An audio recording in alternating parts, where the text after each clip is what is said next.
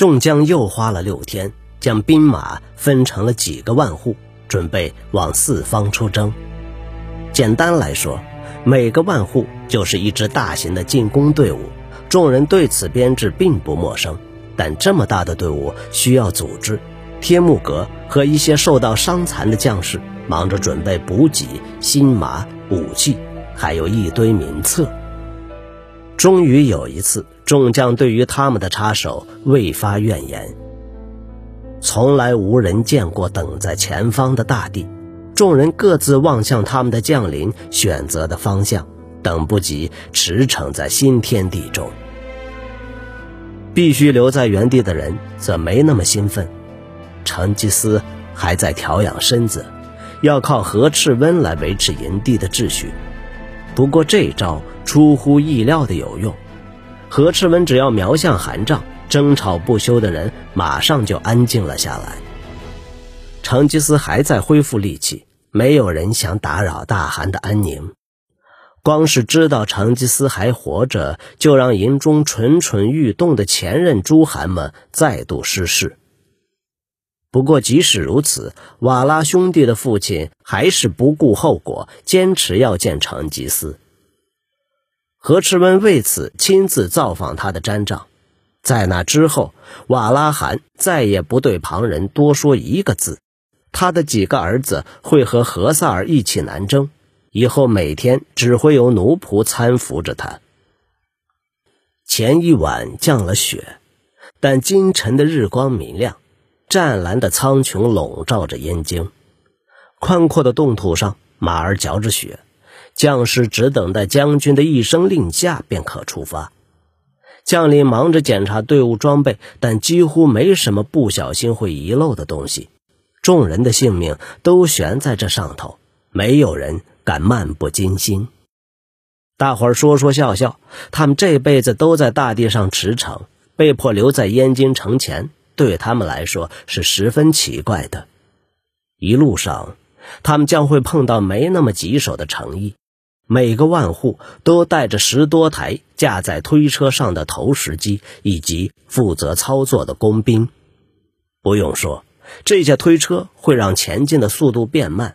但每个人都记得大夏国的新庆府，他们不会再对着远方的城墙空跳脚，他们会摧毁城门。让高坐殿堂的诸国小王陨落，前景令人振奋，部众的心情好似参加夏日盛宴。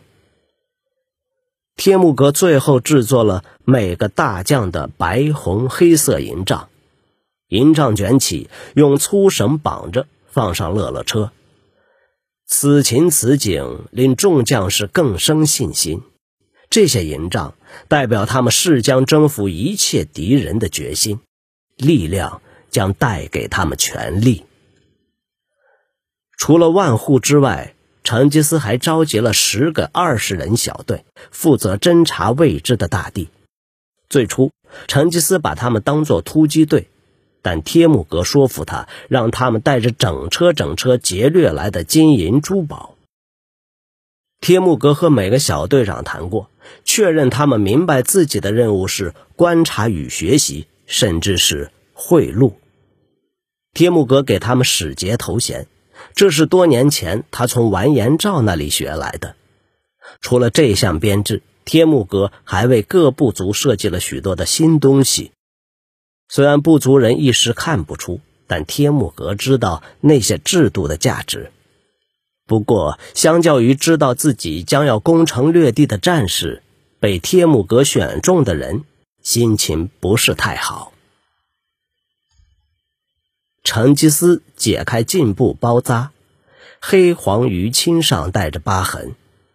天寒地冻中，他深吸了一口气，接着便捂着嘴咳个不停，全身一阵虚弱。他离康复还很远。但希望自己也能和其他人一起跃马扬鞭，就算不是驰骋沙场，只是去谈判或刺探敌情也好。他恼怒的看了燕京城一眼，燕京像只蟾蜍，蹲坐原地。此刻，金国皇帝必定高站城头，看着蒙古军奇特的兵马调动。成吉思朝城池的方向啐了一口。之前他们躲在欢儿嘴士兵后头，现在又躲在墙里，不晓得还要坚持几个季节。成吉思的心情坏透了。将士准备好了，迎面而来的何赤温下马。长生天保佑，天目阁想不出别的东西来烦他们了。你是否要亲自吹响号角呢？成吉思看着挂在弟弟脖子上的闪亮军号，摇了摇头。我要先跟儿子们道别。成吉思说：“带他们来见我。”他指着地上一条大毯子，上头有一块布，摆着一瓶马奶酒与四只杯子。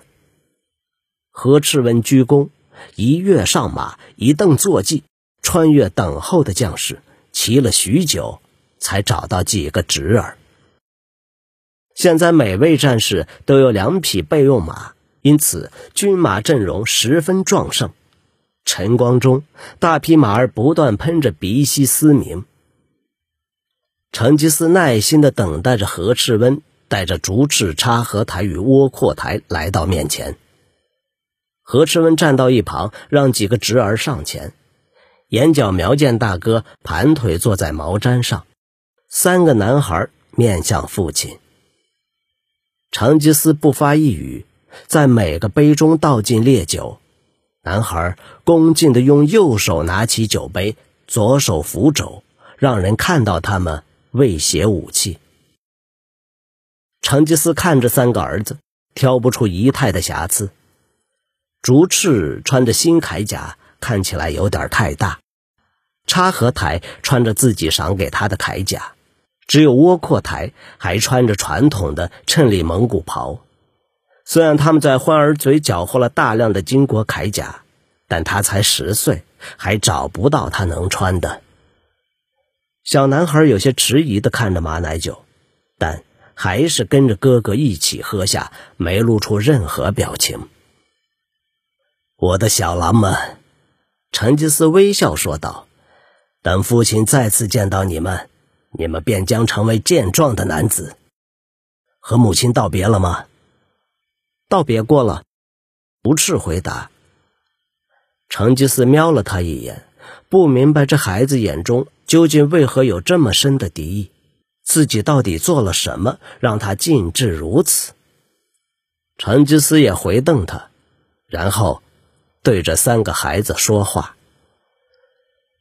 离开这个营地后，你们将不再是什么王子。我已经清楚的交代过，带领你们的大将，大汗之子，不会有什么特别的待遇。”你们要和其他的战士一样跋山涉水，被叫去打仗时，不会因为你们的身份而有人救你们，懂了吗？父亲的话似乎让三个兴奋的儿子一下子泄了气，脸上不再有笑容。他们一个接一个的点头。竹赤喝光杯里的东西，将杯子置于毯上。如果你们被提拔为将，成吉思继续训话，也会是因为你们让众人看到你们头脑转得快，武艺高超，而且比身旁所有人都要勇敢。没有人想被蠢人领导，就算那蠢东西是我的儿子也一样。成吉思停下，让几个儿子好好听进这段话。视线落在插合台身上。然而，你们是我儿子，我希望在你们身上看到我的风范。其他战士心里会想着下一场战役，或者是最后一场。你们要想着你们将要领导的国家。希望你们能够找到值得信任的人，让他们为你效忠。我要你们不断的逼自己进步，你们要比任何人都要严厉的对待自己。害怕的时候，把恐惧隐藏起来，这样就没人会知道你曾经畏惧。畏惧的根源总会过去，但你当时的表现会被永远记住。他有太多事要交代儿子，幸好就连竹赤都认真的听进了每一个字。但除了自己的父亲，还有谁能教他们统御之术？这是几个男孩成年之前他要尽的最后责任。如果累了，永远不要说出来，别人就会以为你有铁打的身子。不要让别的战士嘲笑你，甚至。连开玩笑也不行。人们喜欢这样的彼此试探较量，让他们知道你是吓不倒的。如果因此得跟人决斗，你就要那么做。万一是将军嘲笑我们怎么办？竹赤轻声说。成吉思狠狠的看了他一眼。我见过有人试着用微笑或低头。来化解这种事，甚至跳来跳去，让其他人笑得更大声。如果你做这种事，你就永远无法领导他人。你们要服从命令，但要保持尊严。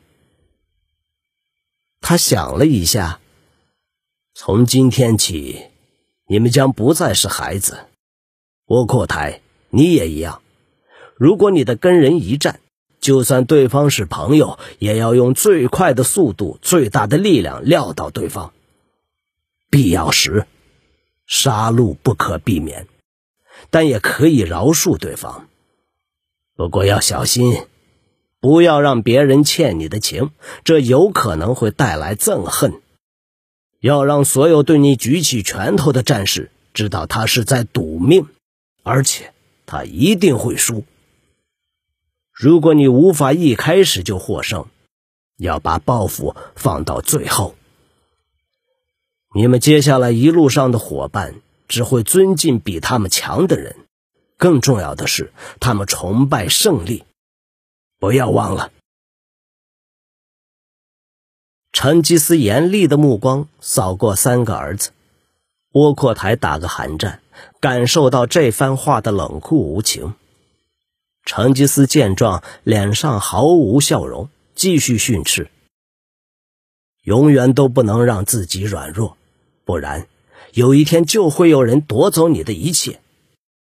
聆听那些懂得比你多的人，讨论中永远最后再发言，直到众人等你告诉他们该怎么做。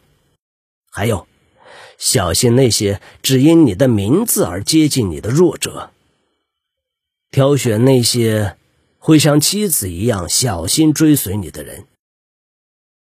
我之所以能领导蒙古人民，如果要说出原因，就是因为我能挑选人才。我看得出谁是装腔作势的战士，谁又是素不台、折了面或何萨尔那样的人。竹赤的嘴角浮起像是冷笑的神情。然后，看向别处。成吉思压下了心中冒出的怒火。你们离开前，父亲还要提醒一件事，那就是播种的时候要小心。竹赤的脸突然涨红，插合台张大了嘴，只有窝阔台看起来很困惑。成吉思继续往下说。每天晚上玩小鸡鸡的人会变得软弱，那种人会被身体的欲望掌握。要控制你们的手，把欲望当作弱点。禁欲可以让你们变强，等时间到了，你们自会拥有妻妾。三个男孩尴尬的静坐原地时，成吉思解下身边的宝刀。他原本没打算这么做，但气氛使然。他想做一件让儿子会记住的事。拿好察合台，成吉思说。他把刀塞进儿子手中。插合台又惊又喜，差点掉了下去。成吉思看着儿子举起狼头刀柄，迎着光慢慢抽出父亲年轻时从不离身的佩刀，其他人则双眼发亮，羡慕地看着闪耀宝刀。我父亲也是该去世那天，就带着这把刀。成吉思语音柔和。他的父亲打造这把刀时，狼族是所有其他部族的敌人。这把刀杀敌无数，并见证了一个国家的诞生。你绝不能让这把刀蒙羞。插合台坐在原地，低头鞠躬，无法相信父亲把刀交给自己。他答道：“我不会的，大汗。”成吉思无视竹翅发白的脸孔，去吧，回到你们的将军身边，我会吹起号角。你们壮大成人后，我们将再次相见，到时候，我们将会平起平坐。我等着那一天，父亲。竹赤突然开口，成吉思的淡黄眼睛注视着他，但。什么都没说。